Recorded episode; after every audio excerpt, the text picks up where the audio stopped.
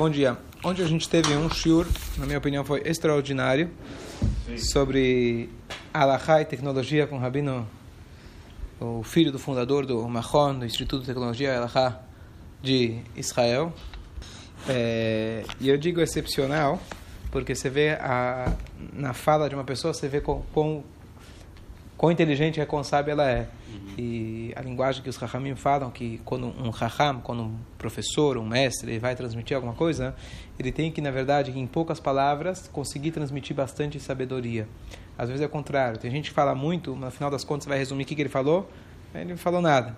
Ele é o contrário. Em pouquíssimas palavras, você via quão profunda a quantidade, volume de informação que ele trazia dentro de cada um desses conceitos. Então eu queria, justo agora, na verdade, a paraxá da semana passada e a paraxá dessa semana são a chave para entender tudo o que foi falado ontem.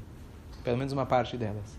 Então eu queria elaborar, é, justo agora, a paraxá do Vayakel, que na verdade vai resumir, vai voltar tudo que se falou sobre a construção do Mishkan. Então eu vou focar numa das que coisas. É no tabernáculo, o, o, o templo móvel que eles tinham no deserto. Tá ah, certo? Entendi. Então eu vou eu vou focar num dos pontos que é trazido tanto nessa paraxá e na paraxá da semana passada, que é justamente do Shabat, da onde se origina porque, por exemplo, você tem essas leniências no Shabat e de repente fala, não, o elevador sobe, desce, pode, não pode. Ou pode ou não pode, não vem com essa história. O judaísmo você começa a dar jeitinho, tá certo? Como que funciona isso? Então eu quero entrar um pouco mais a fundo, é, mesmo que já conhece um pouco das Lachot, eu quero, é, uma das coisas que eu estudei no meu pós-rabinato, quer dizer, como se fosse uma pós-graduação, foi mais de um ano de Ilchot Shabbat, leis de Shabbat. E com tudo que eu estudei, ainda não sei nada, tá certo? porque é muito, muito complexo. Então vamos, eu quero elaborar sobre dois pontos. O primeiro, a primeira pergunta é: que história é essa? É, um exemplo que ele deu ontem, quem estava aqui vai entender melhor, mas quem sabe eu vou elaborar um pouco nisso. Ele falou que quando você está descendo o elevador, você está com a sua é, com o seu peso, você está, na verdade, gerando nova energia, mas eles fazem com que essa energia seja, seja desprezada. Então, se a energia não foi aproveitada, então tudo bem. Que história é essa? Se você gerou energia no Shabat, você acendeu fogo, você fez uma melachá, você carregou, você cortou, você amarrou, você fez uma melachá, que importa se desprezou a energia ou não. Que história é essa? É jeitinho isso para os rabinos poderem morar na cobertura e, e, e ainda estarem confortáveis no Shabat? Shabat tem que descansar, vai pagar mais caro, vai demorar para você achar, mas vai morar no primeiro andar, ou no segundo, ou no terceiro. Que história é essa? Tá certo? Não vem com jeitinho. Pode comer porco ou não pode comer porco? Você não vem com jeitinho para comer porco. Ah, esse porco, se fizer nele a shritá e levar um grande rabino, aí você faz ele crescer num lugar especial, protegido, aí pode comer. Não tem história. Que de repente chega no Shabbat você começa a criar história. Essa é a primeira pergunta. E a segunda pergunta é. Na verdade, é, se a gente entender qual é a origem do Shabat, e a gente vai ver nessa paraxá tem uma palavra-chave que é na construção do Mishkan, tem a palavra que ele fala, Bechol Melechet Mahashavet. Em todos os trabalhos pensados, certo? Aqui ele traduz como especializados. Lachashov, em hebraico, é pensar. Então, essa também é uma palavra-chave sobre o Shabat que se chama Melechet Machshevet. Então, vamos lá. Da onde nós aprendemos as proibições do Shabat? A gente aprende da proximidade que a Torá coloca uma justa posição entre as leis do Shabat e a construção do Mishkan. Isso aconteceu na Parashá, na verdade, da semana passada. A Parashá da semana passada, quando a Torá está descrevendo, quando a Torá está descrevendo para a gente a construção do Mishkan, meio que do nada, meio que do nada, certo? A gente tem lá,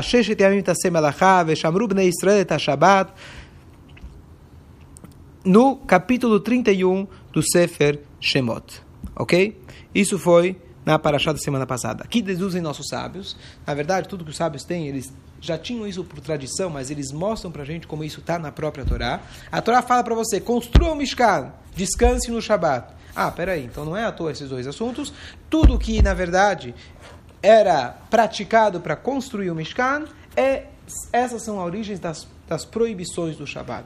Então, no, no Mishkan eles escreviam, está proibido escrever. No Mishkan eles cozinhavam, proibido cozinhar, e assim por diante. E os sábios resumiram, Perek Lagadon, Maserha Shabbat, 39 melachot, 39 proibições do Shabat. Então a proibição do Shabat de descansar, a, a, ideia de descansar no Shabat não é o que eu defino. Pode comer depois, Davi? Se incomoda? Ah, não, Só para. E, é, então, a definição de descanso são essas 39 proibições do Shabat que os Rahamim demonstraram para a gente na Torá e na Mishnah. Ok. Agora, o que acontece? Uma vez que eu comparo com o Mishkan, não é uma coisa aleatória. O que eu acho que eu vou fazer, o que eu acho que eu estou construindo, o que é considerado construção na minha cabeça, e sim são as definições que os sábios colocaram para a gente, aprendendo e deduzindo isso do Mishkan. Então, número um tem a ver com a construção do Mishkan, e número dois, aqui nós temos uma alusão na nossa paraxá, que tem que ser um trabalho pensado. O que, que significa isso? Alguém chega e fala: Olha, eu quero comer carne com leite. Você fala para ele: Olha, não tem jeitinho. Não importa o que está pensando, no que está pensando, qual foi tua intenção. É proibido comer e está acabado. Ok. Agora, em Shabat, tem uma diferença muito básica. Quando a gente fala que foi proibido fazer trabalhos no Shabat, são trabalhos igual que o Mishkan. O que, significa trabalhos igual o Mishkan? O Mishkan tinha um propósito. Eu tinha um propósito de terminar aquela construção. Então aqui já vem uma definição clara do Shabat, que eu só sou proibido pelo menos pela Torá originalmente, de fazer um trabalho, que eu vou ter um propósito com ele. Então, por exemplo, exemplo clássico. No Mishkan, eventualmente, você precisava apagar uma letra. Por que, que eles escreviam letras? Então, eles tinham as várias estacas que precisavam ser organizadas. E para ser fácil, na hora de montar e desmontar, tinha A, B, C, D, Aleph, Beit, Gimel. Se a B, alguém na hora de escrever, ele errou, então ele apagava o Beit e escrevia o Gimel. Tá certo? Então, o que acontece? No Shabat, originalmente. Se eu apagar uma letra por apagar, não porque eu quero escrever uma outra em vez, não tem problema. Porque tudo que se acontecia no Mishkan era com o propósito de criar, não de destruir. Existe uma proibição no Shabat, por exemplo, de destruir. A única proibição de destruir que tem originalmente, não é na prática, mas originalmente, é se eu destruo com a intenção de construir. Eu estou lá no meio de construir alguma coisa, coloquei uma peça no lugar errado. Aí eu vou lá, quebro aquela peça para poder, em vez dela, colocar uma outra. Essa é a proibição original do Shabat. Número 1. Um. Outra coisa que a gente aprende, só um minuto.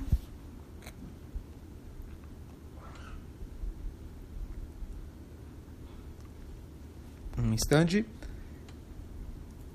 A Torá fala para gente a linguagem que a Torá fala, lotase kol melachá. Não faça qualquer, o todo tipo de trabalho, tá certo? Dizem pra gente, nossos sábios, dessa linguagem, não faça qualquer trabalho, fazer o trabalho é proibido, causar o trabalho é permitido. E aqui a gente entra no primeiro conceito que ele falou ontem, que é chamado grama. Grama é causar. Lembrar o que ele falou ontem, que tem três critérios básicos gerais para a gente poder analisar o que está acontecendo. O primeiro critério é o que eu estou fazendo. Será que eu que fiz ou aconteceu? Um exemplo, estou passando na rua, de repente o sensor, ele me pegou. Não fui eu que acessei, acendi o sensor diretamente, pelo menos. Eu causei com que ele acendesse. Aqui ah, não importa. A Torá fala, ou pode ou não pode, não vem com jeitinho. Não. A origem disso é do Mishkan. E a Torá fala para a gente não faça o trabalho. Daqui os Rahamim deduzem o trabalho é proibido. Mas você causar o trabalho, não estou falando para você aplicar isso em casa, em qualquer situação, mas você causar ele indiretamente não é o problema original da Torá. Isso a gente aprende do Colosseum Melachá. Na Parashá da semana passada, nós temos um outro conceito, que esse é a origem de vários e vários, vários conceitos do Shabat, desculpa, na Parashá dessa semana, que a Torá fala Melechet Machshevet, que no Mishkan eram trabalhos pensados. Ou seja, todo trabalho tinha que ter um propósito. O que, que a gente aprende daqui? A gente aprende aqui que, no, que é, é, número um, quando você faz algum trabalho, para ser considerado um trabalho da Torá, você tem que ter a kavaná para isso. Por exemplo, o exemplo típico da Mishnah, se eu estou carregando uma mesa pesada em cima da terra, a grama, Enquanto eu estou puxando a mesa, ela está fazendo um buraco no chão. Buraco no chão é arar, cavar, é proibido no Shabat. Mas espera aí, eu estou querendo puxar a mesa? Eu não tenho intenção nenhuma de fazer o buraco. Então, já é outra história. Esse buraco, aí a gente vai entrar no mérito. Com, e as, qual é o peso da mesa? Com certeza vai fazer o buraco ou talvez vai fazer o buraco. Mas o ponto é que o buraco não faz parte do meu, da, da, da minha kavaná. A Torá proibiu eu fazer melechet machshevet, um trabalho pensado. Aqui já não tá, não faz parte da minha intenção. Então já fica mais leniente, fica mais fácil. Depois, a, o trabalho, quando eu falo de construção, a minha, o meu propósito tem que ser construtivo. Então, por exemplo, olha, olha o exemplo. É proibido é, gerar fogo, é proibido apagar o fogo. Se eu quero apagar o fogo, só por apagar, porque eu não quero, por que, que alguém apaga um fogo normalmente? Qual que é o teu propósito? Você não tem um propósito. Contrário, você não quer a presença do fogo.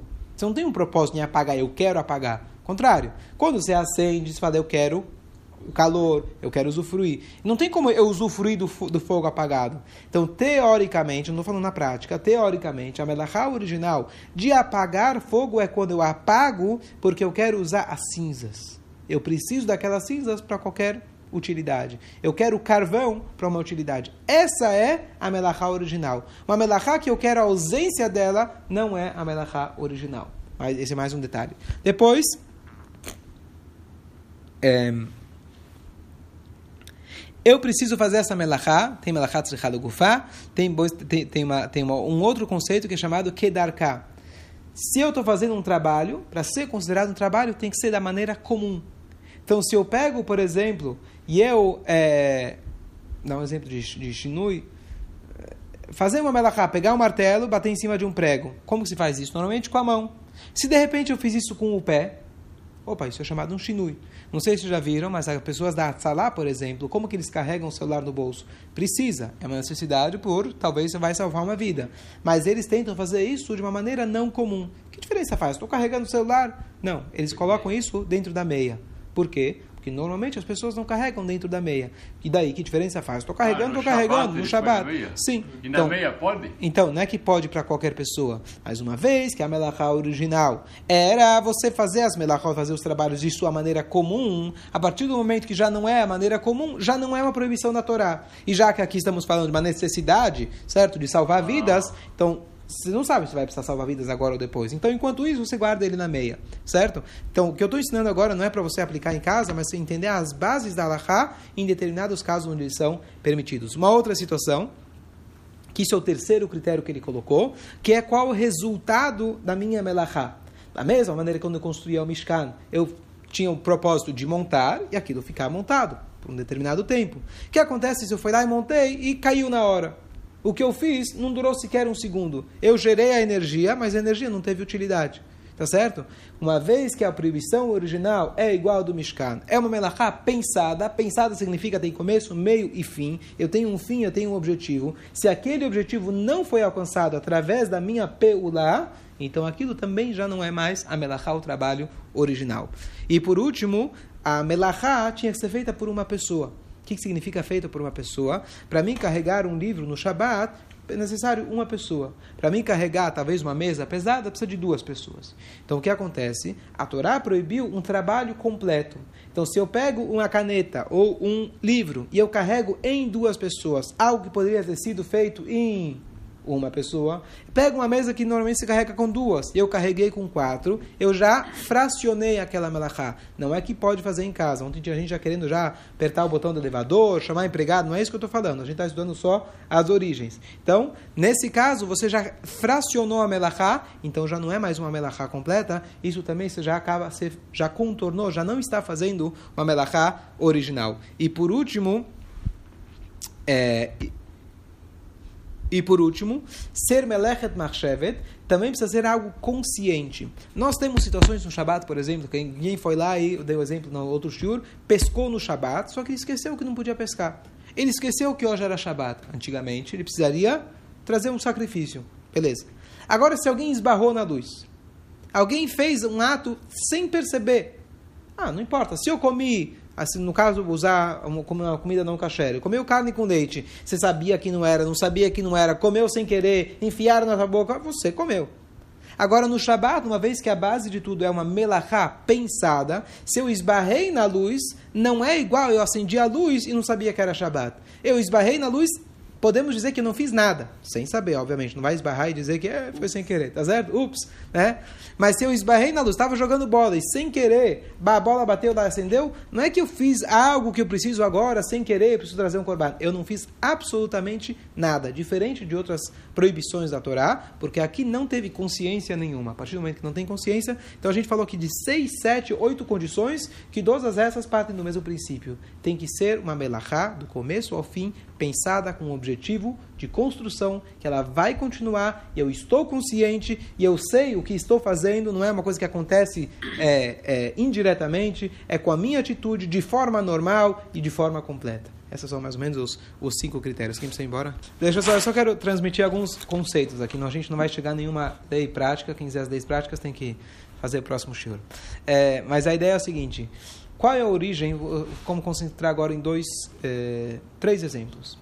A Mishnah traz para a gente três exemplos sobre melachot que são indiretas. Então, por exemplo, uma que ele mencionou ontem, que é você é, meniat amoneia, você impede aquilo que está impedindo que, que significa isso? O exemplo da é quando você tem uma vela que você acendeu, está acesa no, antes do Shabat, está acesa, e tem uma janela aberta e está vendando. Se esse vento que acontece, o vento está diminuindo a, a chama, se você fechar a janela, você vai estar causando que a chama vai aumentar. Aumentar a chama no Shabat. Eu não posso aumentar a chama do fogão, por exemplo, no Shabat.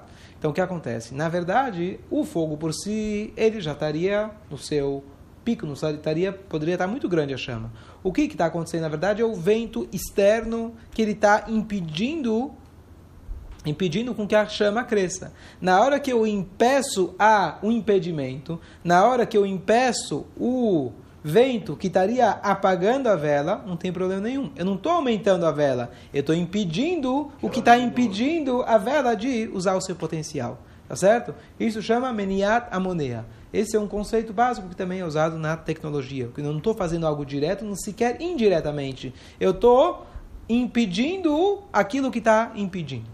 Certo? Esse é um, um conceito. É, ele usou isso para, em relação a. Deixa eu só tentar lembrar. Então ele trouxe esse conceito, ele trouxe em relação ao elevador, que na verdade a gente pensa que quanto mais gente no elevador, além de apertar o botão, isso eu posso programar por exemplo, para um, qualquer elevador eu posso programar para ir para qualquer andar, mas não é suficiente. Por quê? Porque, na verdade, é mais problema o elevador descer do que subir. Quando o elevador sobe, o que acontece, na verdade, ele desprende, quando ele começa a subir, dá o primeiro impulso, ele desprende o máximo de ser da sua capacidade, certo?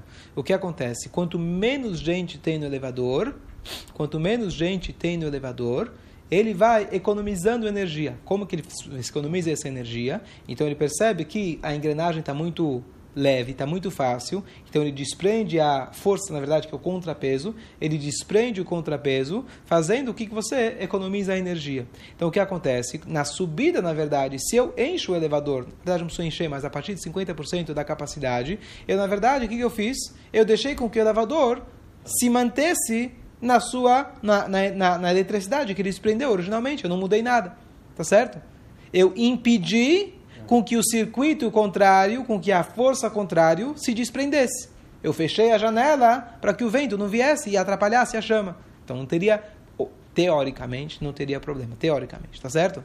Então esse é o ele aplicou essa ideia da vela nessa questão do elevador. Então é muito, para mim isso, isso foi você estuda Shabbat, você conhece esses conceitos, acho que a maior genialidade de tudo isso não é poder apertar o botão e usar o elevador no Shabbat, ou ficar lá esperando e, e poder usar essas tecnologias, mas essa aplicação da Allahá, uma sabedoria infinita de Hashem, que foi dada 3.300 anos atrás, você conseguir transformar isso numa lei prática, num detalhe tecnológico, isso é uma coisa incrível. Isso é uma coisa incrível. Você comparar o caso da janela, eu sozinho, qualquer um de nós não poderia fazer essa, essa aplicação. Você precisa conhecer toda a alahá do Shabbat e é bem a tecnologia para ver como de fato funciona para conseguir aplicar. Mas aqui a gente vê realmente, voltando ao que a gente falou aquele shiur último do, do rim, tá certo? De como você consegue aplicar a Torá em qualquer situação. E mais ainda, ele falou: a origem de tudo é na Torá. Não é que eu estou tentando achar jeitinhos na Torá. Pelo contrário, tudo vem da Torá. A planta abaixo do mundo, Deus olhou na Torá e criou o mundo.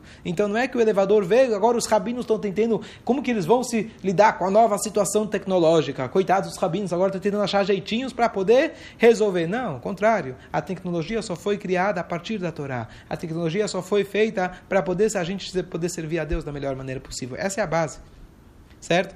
Segundo exemplo é sobre davar sheinomit kaven, algo que você não está, não tem a intenção direta. Então, por exemplo, o exemplo da Mishnah original é quando você pega uma mesa. Então, a Galaha fala o seguinte: se eu tenho uma mesa num jardim, se eu vou puxar essa mesa, eu vou estar fazendo um buraco no chão. Fazer buraco é proibido, mas não é a minha intenção. Minha intenção é puxar a mesa. Então, o que acontece? Depende. Então, se é colateral. é feito colateral, que não era a minha intenção. Qual que é a Allahá? A Allahá fala o seguinte: se é inevitável, chama, chamado psicreixa, certo? Se é inevitável que vai ser feito o buraco, ou seja, é uma mesa muito pesada, não existe forma nenhuma de eu arrastar ela e não fazer buraco, é proibido.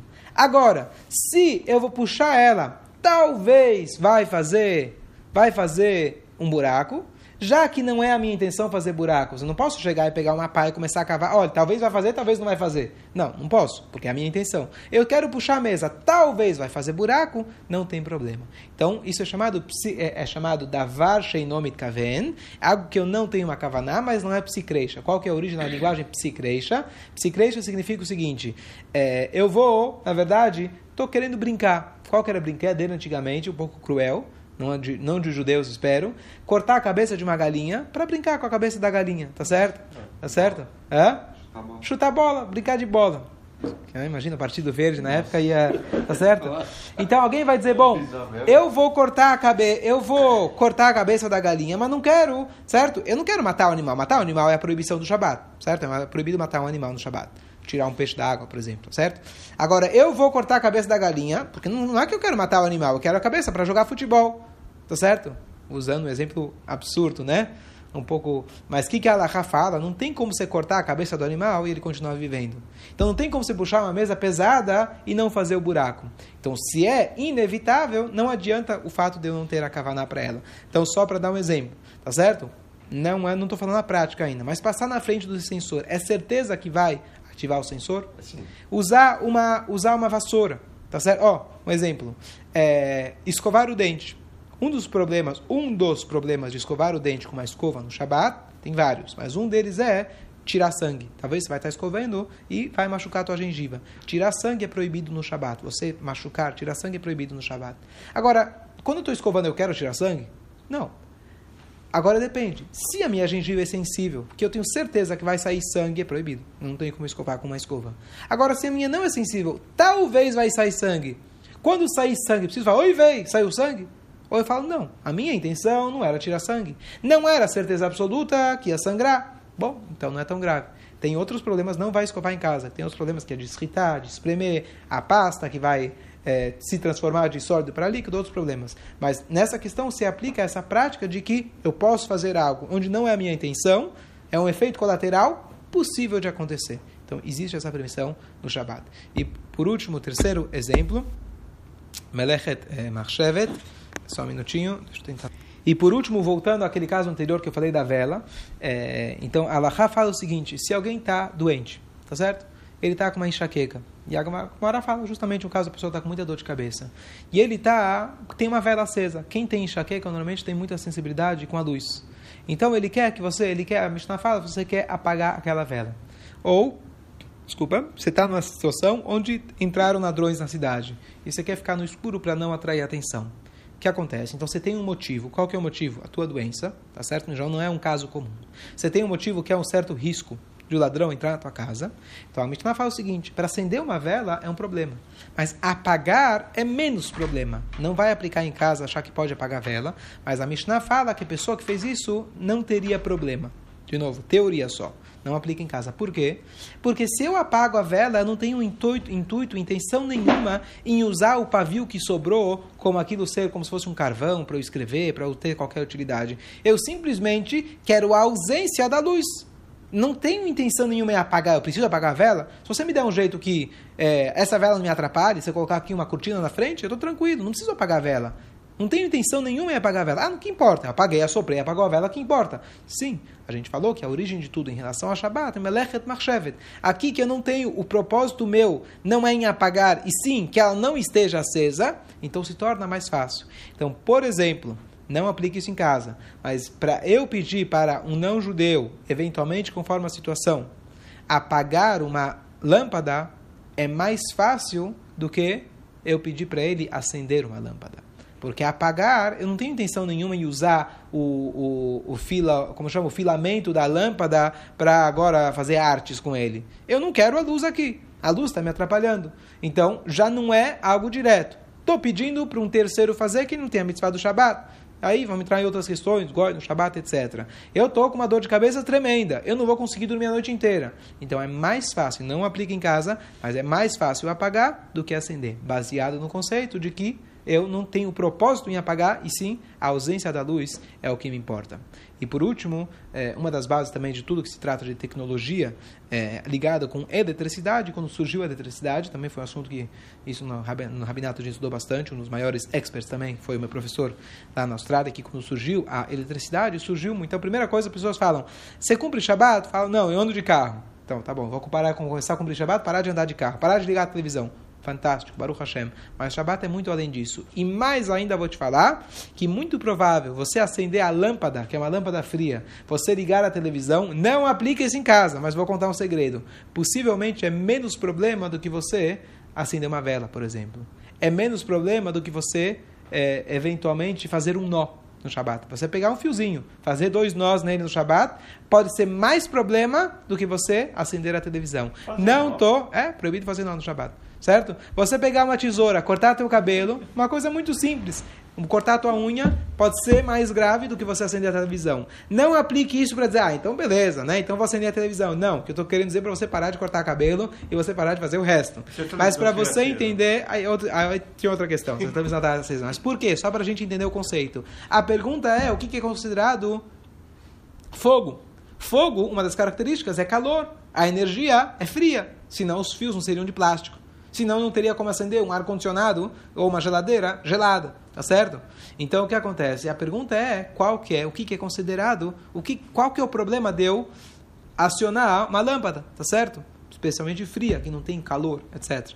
Então, Será que é fogo? Não, não é fogo. Então talvez eu estou fechando um circuito. Qual é o problema de fechar um circuito? Talvez é boné, talvez é construir. Mas será que isso é considerado construir? Talvez é considerado molid. Estou é, gerando algo novo. E aí a pergunta é se é uma proibição dos sábios ou uma proibição da Torá. Baseado, vamos dizer que eu descubro que é só uma proibição dos sábios. Vamos dizer que tem alguém com uma necessidade, é, por exemplo, meu pai, cadeira de rodas, tá certo? O rabino permitiu para ele, no caso dele, também não aplica em casa, mas no caso dele, que ele vá à sinagoga no Shabat. Sobe de elevador com o cuidador e desce com o cuidador e, ele, e o cuidador aperta para ele, é um goi.